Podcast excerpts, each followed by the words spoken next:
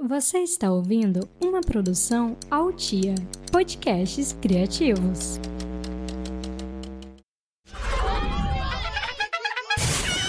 Ei, cadê a mãe dessa criança?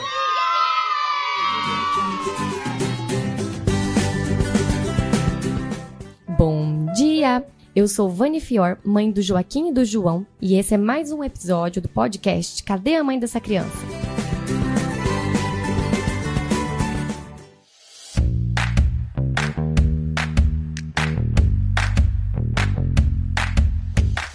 Não sei se vocês também sentiram ou sentem isso, mas quando a gente tá grávida, parece que a amamentação é uma certeza pra gente. A gente não sabe se o parto vai dar certo, se o bebê vai ter saúde, se vai ter a cara da mãe ou do pai, mas a gente imagina que o bebê vai nascer, a gente vai dar o peito e ele vai mamar. Eu nunca me preocupei muito com isso. Como disse a Ana Tércia no episódio 8, eu achei que eu ia brilhar. brilhar onde, né? Não estou brilhando. Realmente, a criança já nasce sabendo mamar. Você coloca ela no peito e ela já faz a boquinha de peixinho, o movimento de sucção. Mas daí, para a amamentação realmente acontecer, tem um caminho longo. Eu tive dois filhos e amamentei os dois por um ano. Não tive dificuldade no ato de amamentar. Eles pegaram bem o peito, o leite desceu no tempo certo, beleza. Mas, cara, vamos falar de rachadura no bico do peito. Senhor! As especialistas dizem que se a pega tá correta, o peito não vai rachar. Pela minha experiência, não sei não, viu? Minha dermatologista me disse na época: seu peito tá lá bem lindo e de repente vem uma criança ficar meia hora com a boca grudada nele, segurando, roçando, e quando o seu peito estiver melhorando, ela vem de novo. Não tem peito que aguente. Normalmente ele vai machucar e depois vai passar. Eu lembro que meu peito rachou e sangrava, e quando meu bebê chorava para mamar, eu chorava junto. Aí eu tava conversando com uma amiga pelo telefone e ela me deu uma dica. Miga, faz assim: pega uma fralda, enrola, estica, coloca na boca, morde e aguenta. Porque dói mesmo, não tem o que fazer. E assim eu fiz, usei pomada, tomei sol, infravermelho, concha de silicone, nada adiantava. Até que enfim meu peito foi curando e a gente foi ficando craque naquilo. No começo a gente fica cheio de cerimônia. Coloca almofada para amamentar, posição certinha na poltrona, copo de água do lado, o arroto do neném de 30 minutos. Depois, o bebê já sabe mamar até de cabeça para baixo. Bom, essa foi a minha experiência, mas nem sempre é assim. Não é só o peito rachado que é o problema. Às vezes, tudo é muito difícil. A criança não pega direito, o leite não desce, o leite empedra, você não tem paciência, ou você tem algum impeditivo para amamentar, ou o seu bebê tem algum problema. Tem tantos fatores que influenciam a amamentação e a gente não conhece boa parte deles. Eu não tenho essa experiência para passar para vocês, mas lá no episódio 5, a Patrícia falou um pouco sobre a dificuldade de amamentar e como vale a pena insistir. No caso dela, foi muito difícil, mas ela conseguiu e amamentou os dois filhos por bastante tempo. Mas às vezes simplesmente não dá. A Carla pode falar sobre o assunto com propriedade, ela é enfermeira, professora de enfermagem e mãe da Maria, de 7 anos. E essa é a história dela. Minha história com em relação à amamentação começou bem antes da minha experiência mesmo com a amamentação, né? Com a minha experiência pessoal. Então ela começou na faculdade. Na minha formação, é, sempre foi muito pregada a questão da, da amamentação, do aleitamento exclusivo até os seis meses de idade, da questão que o aleitamento, a amamentação reforçava o vínculo de mãe e filho. Então a faculdade inteira foi muito em cima disso. Então nunca foi falada aquela questão das dificuldades, é, o que, que a gente faz quando uma mãe não consegue amamentar. E na minha vida profissional, em alguns momentos também que eu estive na parte de, de saúde da mulher, também ajudei mulheres a amamentar, né? Apesar da minha prática não ser totalmente voltada à saúde da mulher. Então, meu sonho era amamentar. Então, eu tive minha filha. Durante a gestação, eu me preparei para amamentar. E aí nasce a Maria Fernanda. E eu achava que ela ia nascer, já viria para o meu seio e já ia começar a amamentar aquela coisa linda e idealizada. Só que não, ela veio, a hora que ela viu meu peito, ela começava a chorar. E foi assim durante um bom tempo. Ela via meu peito, ela começava a gritar. E aí no hospital, eu lembro que tava todas as minhas amigas, todas enfermeiras, todas com conhecimento amplo também de amamentação. Aí todo mundo tentava colocá-la no meu peito.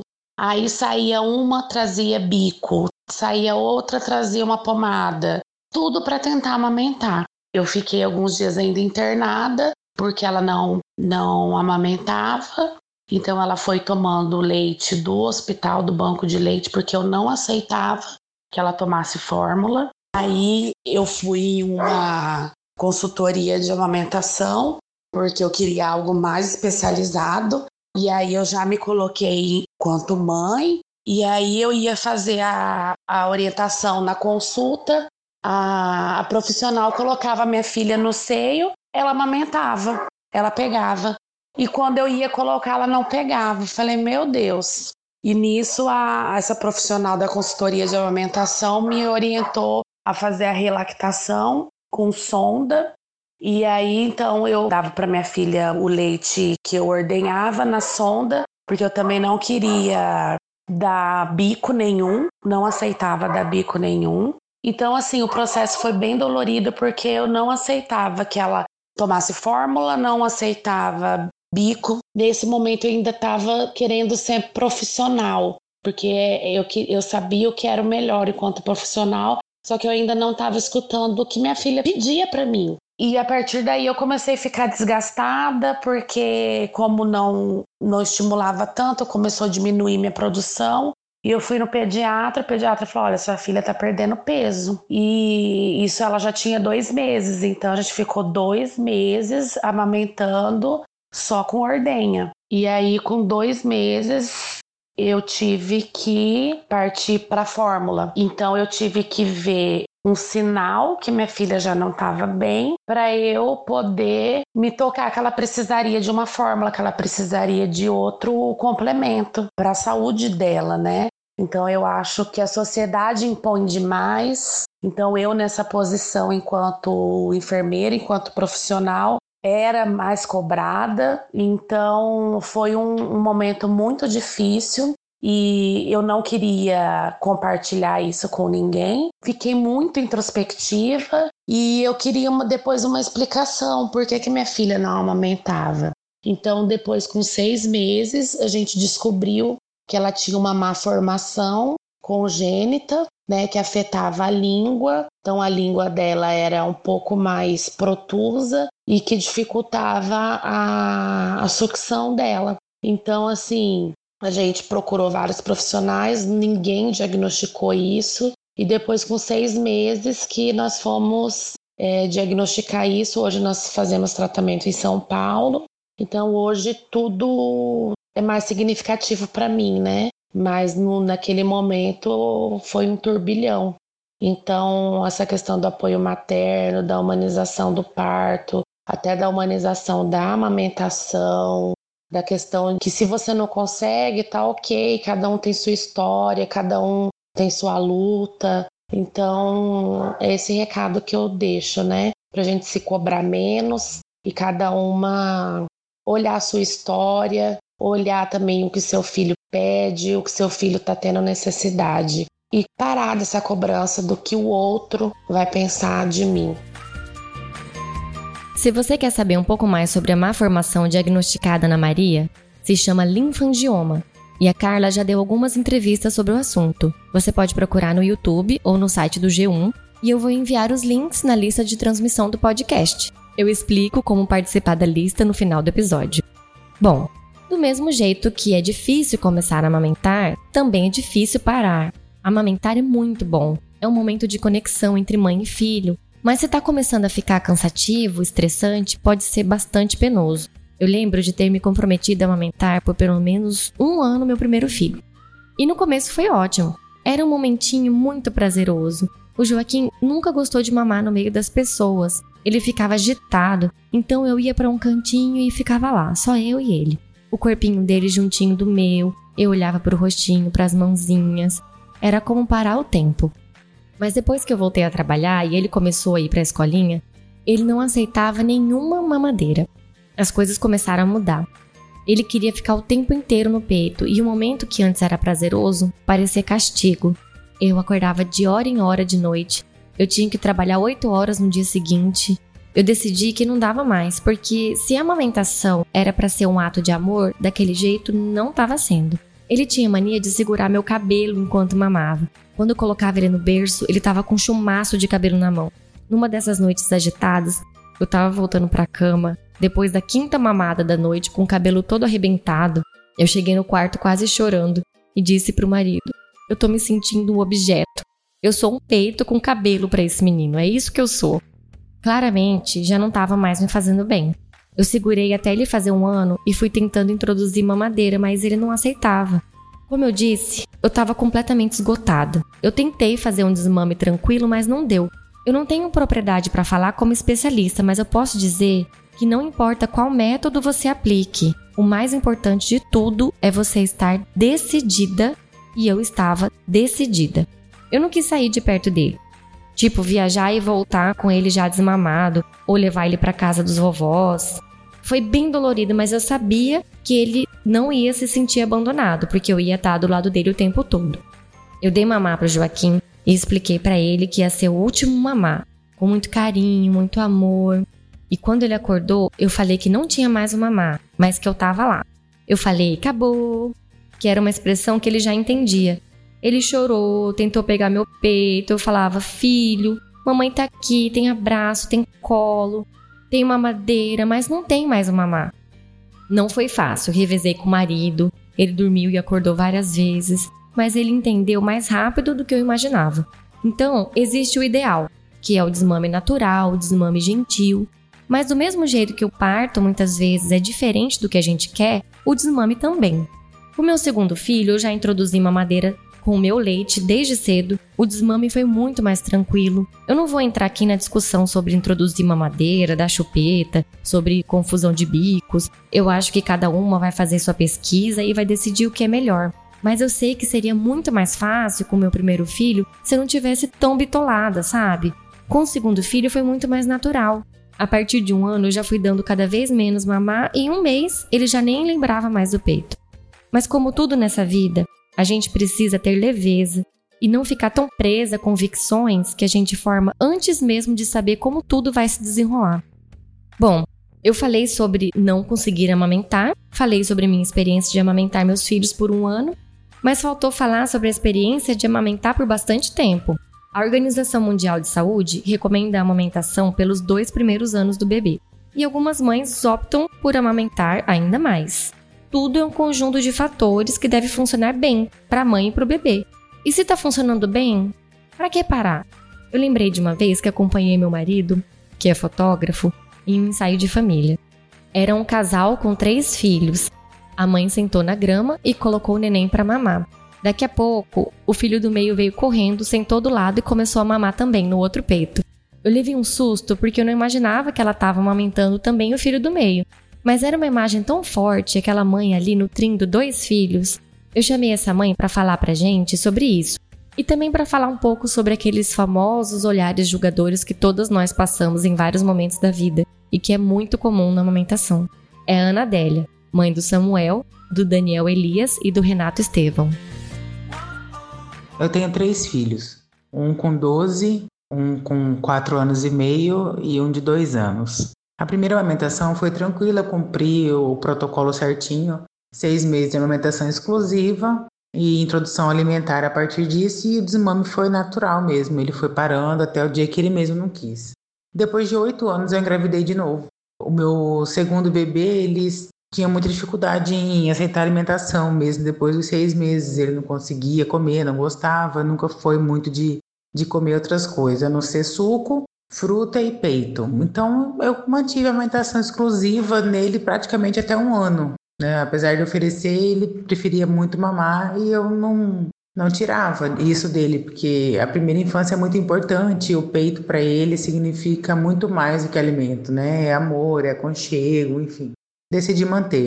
Como a gente fazia, sempre fez cama compartilhada com todos, ele se apegou muito, então ele mamava em livre demanda também, de madrugada, dormia no peito tal. Com um ano, ele teve um problema muito sério de saúde e ele ficou muito tempo no hospital.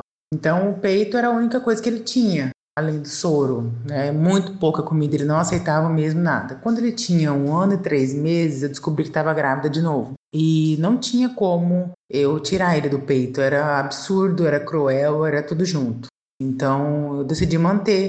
E graças a Deus e à internet, eu pesquisei muito e vi que era possível. Descobri que existia até um nome que chama amamentação em tandem. Me, me muni de muita informação. E procurei uma obstetra é, grávida e com uma criança de um ano e três meses no colo, para começarmos o pré-natal. E ela foi bem clara, bem incisiva em dizer para mim: olha, você tem que tirar, você está grávida e não é recomendável. O seu útero vai contrair, porque quando o amamentado contrai o útero, quando é, o peito é sugado, e é um risco muito grande de você sofrer um aborto. E eu não tive muita reação na hora, eu fui embora. Mas conversando com meu esposo, com minha mãe, com os artigos que eu tinha, com a rede de apoio que eu tinha, eu decidi manter. É, até porque, como eu disse, era muito importante para o meu filho do meio manter essa amamentação. É lógico, ele já estava comendo melhor, ele já tinha, já pulava a amamentação, às vezes ele até esquecia. Era, eu comecei a perceber que ele, depois que eu engravidei, milagrosamente, ele passou a procurar o peito mais como forma de carinho e amor, não mais naquela dependência realmente física, de fome, sede, nada disso. Ele começou a procurar mais para se sentir seguro, quando estava com sono, principalmente, né, para dormir. E tudo bem, nasceu outro bebê. Eu conversei muito com ele, apesar dele ter só dois aninhos, bem pequenininho na época. Eu conversei muito, expliquei muito. Nunca tive problema de ciúme, nada. Ele, ele mesmo me chamava: Mamãe, neném tá chorando, ele quer mamar. E assim foi. Eu nunca neguei o peito para ele, porque eu sabia que aquilo poderia causar nele um mal muito grande no futuro, de rejeição, de se sentir rejeitado. E amamentei os dois. A decisão de manter a amamentação por tanto tempo é, me fez ver o quanto o papel é, nosso como mães e pais é importante na formação emocional dos nossos filhos, né? A gente é, percebeu que eles têm muita segurança e muito companheirismo entre eles, né? Eu escutei muita crítica, muita gente me olhando feio na rua por estar com os dois, né? Muitas vezes já passei situação de estar em consulta, de estar em banco, tipo assim, lugares que demora atendimento e ter que amamentar um e o outro fala, mamãe, posso mamar também? E eu pode, entendeu? E, mas eu sempre fui muito mais forte do que isso, eu sabia que estava fazendo a coisa certa e, né, e não, não cedi.